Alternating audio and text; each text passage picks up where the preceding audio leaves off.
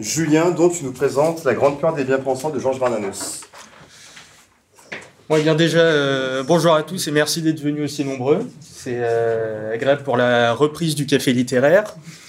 Euh, alors moi, je vais vous présenter, comme a dit mon collègue, La Grande Peur des Bien-Pensants de Georges Bernanos, qui est un auteur qui est né à la fin du 19e siècle et qui est mort en 1948, donc qui a fait la Première Guerre mondiale, il y a participé en tant que soldat, il s'est battu pendant 4 ans, et euh, qui, a, été euh, un observateur, un journaliste qui a, parlé de ce qui se passait pendant son époque, qui a parlé de la guerre d'Espagne, de la République française, qui est parti un temps au Brésil, qui a été romancier et qui a commencé euh, tout son militantisme euh, politique et ses romans euh, dans, euh, dans le milieu royaliste. C'était un, militant nationaliste catholique royaliste.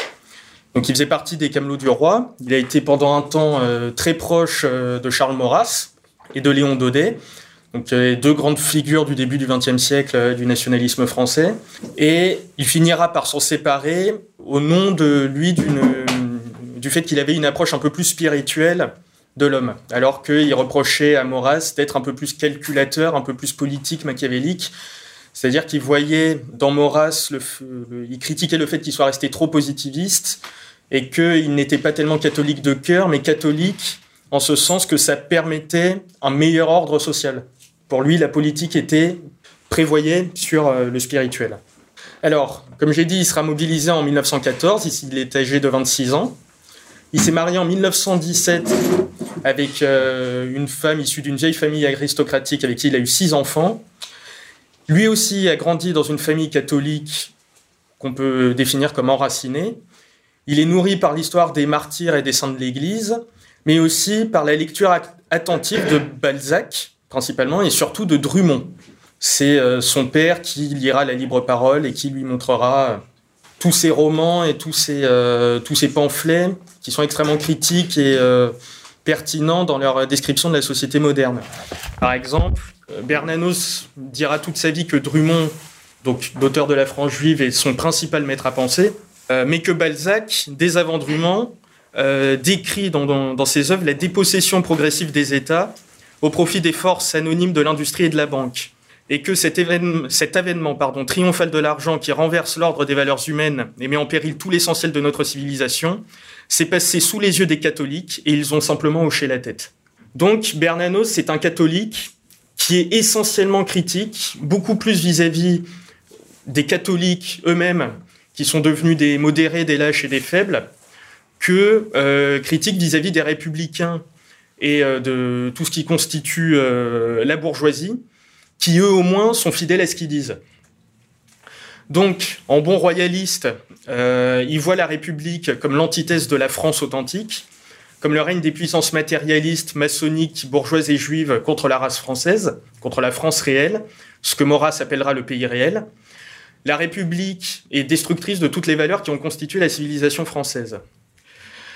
Comme tous les hommes de son époque, il sera fortement marqué par l'expérience de la Première Guerre mondiale, et surtout dégoûté par la politique française d'après-guerre.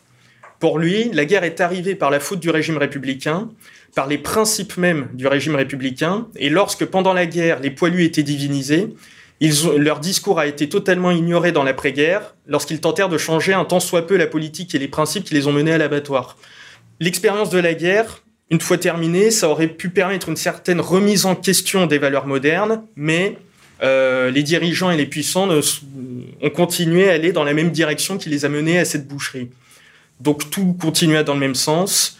Il y a tout, euh, on a continué dans la propagande à outrance, dans la désignation hystérique d'un ennemi, qui était à l'époque l'Allemagne, qui permettait la justification de lois sécuritaires, de lois concernant la liberté de la presse, de l'augmentation du pouvoir des gendarmes, de l'augmentation du pouvoir de l'État, euh, la continuation d'un parlementarisme stérile, le dédain de la foi et des valeurs spirituelles, et la divinisation des imbéciles par l'apologie de la consommation capitaliste. Bernanos, après la guerre, donc, était, euh, journaliste euh, et euh, travaillait un petit peu dans les assurances, et il s'est fait connaître par un roman. Le roman d'après-guerre de Céline fut Voyage au bout de la nuit, et celui de Bernanos, ça a été Sous le soleil de Satan.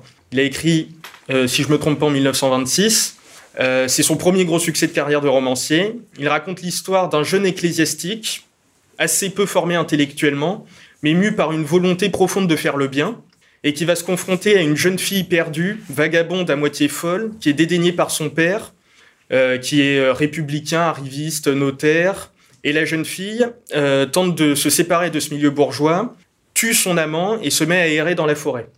Elle est en manque d'idéal, elle ne reconnaît aucune autorité digne d'être suivie dans le monde qui l'entoure, particulièrement dans le clergé mondain qui est installé demi-oisif, qui s'occupe plus à lire, à faire des prêches, des dîners, à tenter de s'élever socialement, euh, qui sont une mentalité euh, de petits fonctionnaires à, euh, à vouloir gagner des places à l'intérieur de la hiérarchie ecclésiastique. Et il s'occupe plus de cette petite politique interne plutôt que de prier, de se confronter directement aux pécheurs. Donc Bernanos y décrit principalement les ravages entraînés par l'oubli et le mépris du surnaturel. Les hommes en quête d'absolu se trouvent comprimés, dédaignés, perdus dans une société qui les dédaigne, dans une société qui les dédaigne. Donc, il a euh, son œuvre, on peut la diviser en deux parties. Il a à la fois une œuvre de, de romancier et une œuvre qu'on peut dire de pamphlétaire. La Grande Peur des Bien-Pensants, ça s'inscrit dans le courant pamphlétaire. Il a écrit en 1931 et euh, c'est un texte qui s'adresse à une fraction spécifique de la société française. Il s'adresse aux catholiques républicains, aux catholiques libéraux, bien pensants, qui sont modérés et qui verbalement se présentent comme des critiques de la République bourgeoise, mais sans jamais aller au bout de leurs critiques, sans jamais incarner véritablement les valeurs royalistes, catholiques, corporatistes, nationalistes qu'ils prétendent défendre. C'est-à-dire sans jamais s'attaquer aux révolutionnaires et aux banquiers juifs qui font tenir la société moderne. Les bien-pensants prétendent s'attaquer à la République en voulant conserver tous les avantages, en conservant leur propriété privée, leur travail, leur situation, leur vie mondaine. Ils se prétendent catholiques, mais ils ne sont uniquement capables de, ils ne sont pas capables de parler au cœur, ils ne sont pas capables d'incarner un idéal à suivre, que cet idéal soit héroïque ou ascétique. C'est un des symptômes de la décadence moderne qu'aux yeux de l'homme moyen, maintenant, le catholique n'est plus représenté par le chevalier, le moine ou le prêtre, mais par les dévots bien-pensants, par les Versaillais, qui ont participé à la répression de la Commune, par exemple, qui se sont désolidarisés de ce que Maurras appelle le pays réel, qui se sont désolidarisés du peuple et de tout ce qui constitue l'enracinement de la France. Bernanos dit donc qu'il est normal qu'il soit objet de mépris pour le peuple, dans lesquels euh, le, le, peuple ne voit plus qu'en eux très souvent des faibles, des hypocrites, qui ne semblent occupés que par la morale sexuelle des jeunes et aucunement par la mainmise de la finance sur l'État. Ils ne s'occupent plus du combat contre le règne de l'argent qui est supposé être leur axe principal de, de combat terrestre. Donc ils ont fondamentalement peur de s'attaquer au vrai pouvoir, au véritable cancer de la société, qui empêche la mise en place d'un ordre social chrétien. Et cette peur, cette grande peur des bien-pensants, comme il appelle, elle est incarnée par Édouard Drummond. Donc Édouard Drummond, l'auteur de La France juive, qui est mort en 1917, ce livre de Bernanos, La Grande Peur des Bien-Pensants, c'est un hommage et en même temps une biographie d'Édouard Drummond. Il commence son bouquin en disant Drummond, je veux l'honorer.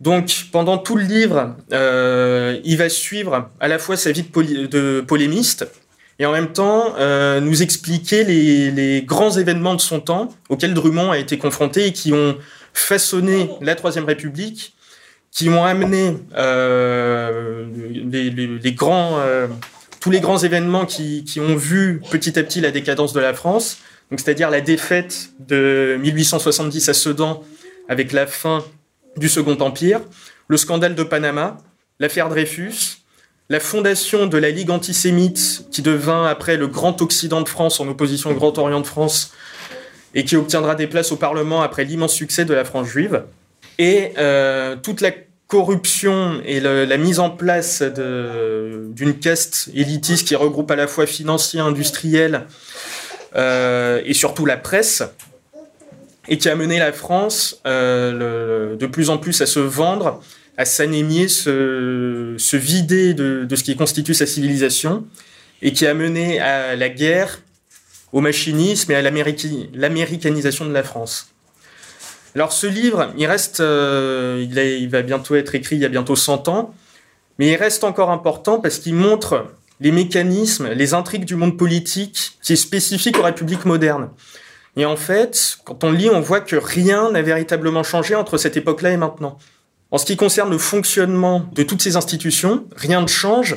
Simplement, ce qui, ce qui, ce qui s'est passé jusqu'à notre époque, c'est un développement des principes qui nous décrit là. Par exemple, au début du XXe, il y a eu, on a parlé des, euh, anarchistes. Les anarchistes, c'était euh, une manière de décrire les, euh, les terroristes qui posaient des bombes, qui étaient souvent issus de milieux très précaires et ouvriers, et qui, qui ont posé des bombes soit dans des banques, soit dans des parlements, ou qui ont tenté d'assassiner certains personnages importants. Certains ont même réussi, ils ont assassiné un président de la République, Sadi Carnot, et euh, toute la presse, à un moment, ne parlait plus que de ces anarchistes. Ne parlait plus que de ça, que c'était euh, une atteinte à l'ordre républicain, que c'était des terroristes. Alors qu'en fait, euh, Bernanos nous recontextualise un peu la chose. En six ans, il n'y a eu que six attentats, dont seulement deux ont fait véritablement des morts. Mais le fait d'avoir entamé une campagne de presse sur ces événements, ça a permis de faire passer les premières grandes lois sécuritaires. Des lois sur la surveillance de la presse pour surveiller quels euh, journaux faisaient l'apologie de doctrines subversives ou dangereuses. Des lois pour augmenter le pouvoir de la gendarmerie qui pouvait faire des perquisitions pour voir s'il n'y avait pas euh, euh, des, armes chez des suspects. la mise en place d'un système de délation et euh, c'est un, euh, c'est un mécanisme qu'on retrouve. Le fait d'utiliser une prétendue menace terroriste pour justifier l'avancée d'un pouvoir sécuritaire. Il nous parle aussi également de l'opposition contrôlée. L'opposition contrôlée, c'est-à-dire euh, le fait que l'opposition intègre en elle-même les principes de ce à quoi elle est supposée s'opposer. C'est-à-dire c'est une opposition d'État. Ce sont des mecs qui vont s'opposer à l'État en étant nourris par l'État, en étant subventionnés par l'État, hein. que ce soit direct ou indirect. Et euh, il, va citer un passage de Drummond qui va dire Mon erreur fondamentale a été de croire qu'il existait encore une vieille France, un ensemble de braves gens, gentilshommes, bourgeois, petits propriétaires, fidèles aux traditions de leur race, et qui, égarés, affolés par les turlutaines qu'on leur débite depuis cent ans, reprendraient conscience d'eux-mêmes si on leur montrait la situation telle qu'elle est, et se réuniraient pour sauver le pays. Depuis 20 ans, nous avons vécu dans cette idée qu'il y avait deux partis. D'un côté, des vrais Français, honnêtes, généreux, épris de la grandeur de leur patrie. De l'autre, des exploiteurs, des républicains cyniques, des tripoteurs éhontés, persécutant et opprimant les vrais Français honnêtes. Cette conception est absolument erronée. En réalité, il n'y a pas deux partis politiques, il y a un système. Le système capitaliste juif auquel sont également affiliés les représentants des partis qui se disputent le pouvoir. C'est euh, suite à ce constat que Drummond va fonder, euh, donc euh, c'est quand même une autre époque, la Ligue nationale antisémitique, qui sera une, société reconnue par le gouvernement, et il aura même des places au Parlement. Il réussira à se faire élire trois députés. bon, ça servira à rien, mais ce, sera comme Jean-Marie Le Pen qui traite Cohn-Bendit de pédophile au milieu du Parlement européen il aura le droit de dire quelques, quelques trucs, mais sans que ça change véritablement grand-chose. Euh, donc, où j'en étais? Donc, ils fondent euh, la Ligue nationale antisémitique. Et là où euh, lui, ce, dont il, qu'il prône en fait, c'est une, réconciliation du peuple avec les élites catholiques, qui sont supposées le guider vers, euh, enfin, les élites catholiques sont supposées guider le peuple vers l'affirmation de la civilisation française, vers la conservation et le, bien-être euh, de l'économie de la nation, et euh, présenter un idéal aux petites gens. Et il s'attend, il prône, il veut que, que toute cette élite catholique le rejoigne, mais ils ne vont rien faire de tout ça. Le parti conservateur, donc, qui est représenté par les clercs catholiques et les bourgeois catholiques, au moment où cette ligue est formée, va tout de suite aller à la synagogue pour rassurer le grand rabbin Zadok Khan quant au lien, quant, au fait qu'il n'ait aucun lien avec la ligue. Et euh, pour, euh, pour, ils vont dire que l'antisémitisme ne mène à rien, que c'est euh, que ce, que ce sont des revendications d'une autre époque, que cela ne sert à rien de s'attaquer à la finance parce qu'ils sont trop puissants, il faut plutôt travailler sur le monde des idées, il faut travailler à s'infiltrer dans le Parlement, euh, parce que c'est là où euh, nous avons vraiment un pouvoir. Et euh, le Parti conservateur, au lieu de suivre Drummond, va suivre et voter les propositions de loi d'un député qui, qui peut sembler être le Zemmour de l'époque, qui s'appelle Arthur Meyer, et qui se présente comme le sauveur de la civilisation française. Donc c'est en ça que le bouquin est intéressant, c'est que rien ne change. C'est euh, quand on lit, on voit que Meyer c'est Zemmour et euh, le Drummond c'est Soral. Les mecs ne veulent pas le suivre parce que il parlent d'un truc dont ils savent euh, qu'après en avoir parlé, ils vont être ostracisés. Voilà. Est-ce qu'il y en a qui ont des questions Qui voudraient en savoir plus sur un point? Oui Plus qu'une question, une remarque. Bien sûr, rien ne change. Bien sûr, le, le présent, c'est le, le, déployer de, de, choses qui sont complètement en puissance. Mais en réalité, tout change. Et euh, pour moi, si je peux me permettre une remarque, plus qu'une question, euh, Soral, c'est Drummond, ça serait pas sympa pour Soral. Parce que Drummond, quand on l'étudie un peu plus près, maintenant, je mmh. comprends l'erreur Bernanos, bien sûr, je l'aurais faite peut-être. Mais il a été formé par les banquiers Pereire, et donc il est d'abord issu de milieu juif. Il travaille pour la banque Pereire. Il a des liens avec la banque Rothschild. Et si on analyse un peu finement, maintenant, hein, je veux dire avec l'éclairage que nous avons, justement avec un petit peu d'esprit soralien, gauche du travail, droite des valeurs, qu'est-ce que c'est que d'avoir voulu lier la conscience antisémite avec euh, Rothschild et. Euh, non, oui, enfin, d'abord avec les, les, les, les, prélats, les hauts prélats, dont on savait ils étaient comme euh, en radio courtoisie euh, des laquais de la juiverie. Donc, au, à ce moment-là, au moment où il se passe tout ça, ce que ne peut pas voir Bernanos, on ne peut pas le lui reprocher, hein, nous on, on, voit un peu ce qui s'est passé, il y avait eu quand même un grand courant antisémite ou anti-judaïque qui pénétrait la classe ouvrière, notamment Jaurès, tenait des propos violemment anti-juifs, mais pas racistes, mais anti-juifs où il liait, liait la montée en puissance du capital avec la montée en puissance de la race juive, pour prendre ses propres expressions. Et si, supposition, si le but de ces gens-là avait été de démater, de délier ensemble l'évolution du prolétariat et de la classe ouvrière qui devenait hyper puissante au niveau, euh, au niveau de ses représentants, et de la solution qu'elle pouvait porter avec la conscience antisémite. Pour, euh, quand on lit Drummond, comme je l'ai lu, je l'ai écrit dans Voltaire antisémite. Quand on regarde le début, il dit le juif a des qualités. Il est intelligent, rusé, perfide. Le goy est, euh, est, simple, honnête, droit, féodal. Bref, traduit un petit peu con. S'il n'a pas l'intelligence.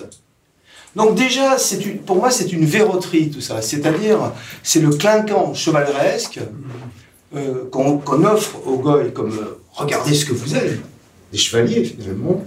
Et le juif, il est perfide. Mais le monde, moi je suis catholique en disant ça. Si je crois dans, la, dans le catholicisme doctrinal, le monde, le mondain, c'est le mal. Alors si on, est, si on veut être, si on veut combattre le mal, ben nécessairement, euh, il faut utiliser le mal. Et il ne faut, pas, euh, il faut pas montrer qu'on peut être ici et maintenant quelque chose d'autre que euh, lucide et intelligent. Juste une remarque comme ça. Merci. Oui, excusez-moi, je, je, ne vais pas insister trop parce qu'il faudrait que je me rafraîchisse la mémoire. Mais il me semble que cette discussion avait eu lieu dans les commentaires de l'égalité et réconciliation où j'étais intervenu. Et il me semble que c'était par rapport à un article de Laurent Guillemot. Mais comme c'est trop vieux, je ne m'en souviens C'est exact. Mais je, je, je, vous avais contesté, ou j'avais contesté Guillemot, et comme là je ne peux pas fournir mes arguments parce que c'est trop ancien, ce que je pense par contre et que je peux dire de façon générique, c'est que je suis trop sévère pour Drummond. Il suffit de lire La fin d'un monde, et même la France juive qui a des, des faiblesses, je, je n'en disconviens pas, mais pour moi c'est le travail d'un honnête homme. Et en tout cas, La fin d'un monde, je le trouve un des ouvrages les plus beaux du 19e siècle. Donc je ne laisserai pas dire ce que vous venez de dire, que Drummond pratiquement n'a pas de valeur. J'ai pas dit ça, mais je comprends, je comprends votre remarque. Oui, j'ai une petite question. Euh, dans, dans, La Grande Peur des bien pensants, qu'est-ce qu'il qu'est-ce qui dit clairement sur, euh, sur Maurras qu'est-ce qu'il a, Comment il a analysé euh, Alors, sa fameuse théorie des, des quatre États confédérés? Qu'est-ce qu'il en pensait? Et aussi, est-ce que tu peux nous parler de, du retournement entre guillemets de Bernanos après la Deuxième Guerre mondiale, après, après les camps de la mort, où avant il était antisémite, donc pro-Drumont, et après il y a un changement, après la Deuxième Guerre mondiale. Est-ce que tu peux nous en dire Ouais, ouais. Alors sur euh, euh, sur Maurras, je peux te répondre. Par contre, sur le, je l'ai pas lu euh, dans ses écrits d'après 40. Moi, je m'en suis arrêté. je suis en cours de lecture. Je suis en train de lire Les Grands Cimetières sous la Lune. Là, c'est en, en, 39. Enfin, je, vais y arriver petit à petit.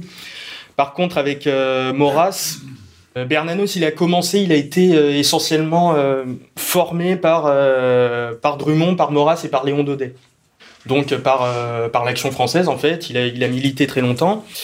Et euh, il n'en parle pas dans La Grande Peur des Bien-Pensants, il en parle plutôt dans certains articles. Et il y avait aussi eu un, clash à l'époque, euh, parce qu'il il, il était parti de l'Action française, et il avait commencé à écrire au Figaro. et il, il, reprochait en fait à Maurras et à l'Action française en général à la fois euh, leur manque de foi catholique profonde, le, fait qu'ils soient euh, restés, euh, qu'ils utilisent le catholicisme comme un instrument de la politique et pas la politique pour incarner des valeurs catholiques, et aussi sur le fait, de, à certains moments, il va traiter Maurras de parisien qui sort un peu jamais de sa bulle. Enfin, qui... Mais euh, je crois qu'à un moment, il en parle en disant euh, c'est au moment où il est en Espagne que, que Maurras est à Paris depuis euh, plus d'une vingtaine d'années ou quelque chose comme ça et qui passe son temps à vendre des journaux et à traîner dans les cafés. Et que il, commence à, dire que le Maurras, c'est très bien, ça te permet de, comprendre ce qu'a été la France, ce pourquoi il faut se battre. Mais lui, il, à force d'en parler, il commence à, dit qu'il commence à, tomber dans un des travers du siècle, qui est euh, l'opposition par le verbiage en fait.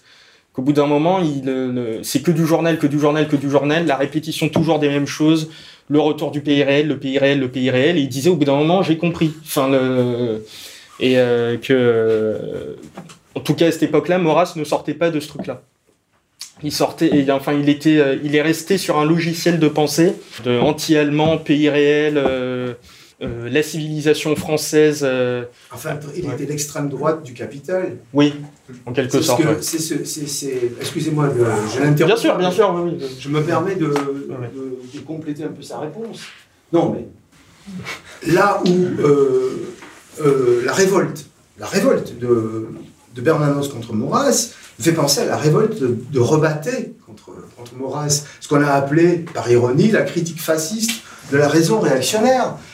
Euh, quand même, si vous compreniez que le, le grand, le, grand malheur, d'ailleurs auquel Macron s'est référé pour nous faire rentrer dans la tyrannie, c'est l'entrée de la guerre en 14 quand même. Hein, on a exterminé à la fois une grande, une partie de la force productive, c'est-à-dire le prolétariat, et les, fils des, familles catholiques. Ce grand malheur, son aile la plus active, la plus fanatique, c'était Maurras. Maurras, c'est un maurassien, membre de l'Action française, qui a tué Jaurès. C'est Maurras qui était euh, l'anti-Bosch. Il était plus anti-Bosch qu'antisémite. Euh, il y a un moment où tout ça, ça ne peut pas marcher. Et euh, le, jour du 6 février 1934, ça, c'est Lucien Rebatté qui raconte qu'il était tout jeune, il avait 20 ans.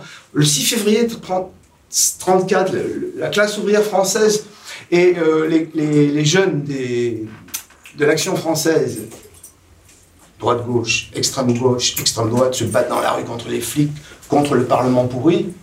Il arrive euh, presque comme ça, euh, Lucien Rebatté, dans le bureau de Maurras, et il dit Maurras était là en train de faire le beau avec des duchesses des, comtesses, et Madame la comtesse, et le roi ceci, et il lui dit euh, à Rebatté, sortez, je n'aime pas qu'on perde son sang-froid, et il n'a rien fait sur le 6, février 34.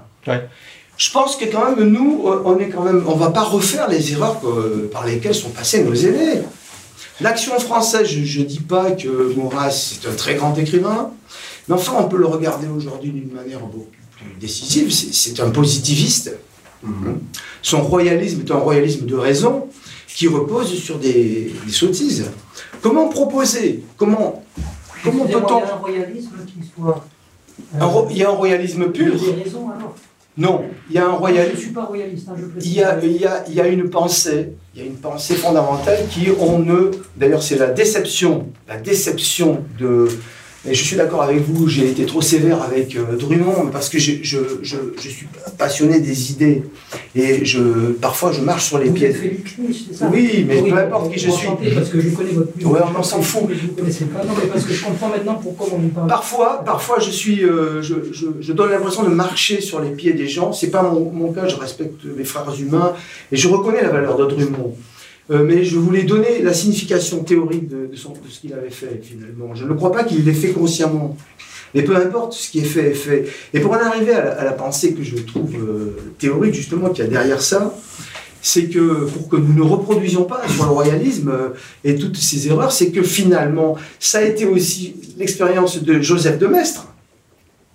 Pourquoi Joseph de Maistre, le père, notre père à tous, le père de la grande pensée réactionnaire, a fini déçu pourquoi? Parce qu'on ne restaure rien. On ne rajeunit pas, on ne revient pas en arrière, parce que la noblesse, elle était, devenue putride, parce que la restauration, elle a vraiment eu lieu, mais elle a donné lieu à Louis-Philippe et Louis XVIII et Charles X.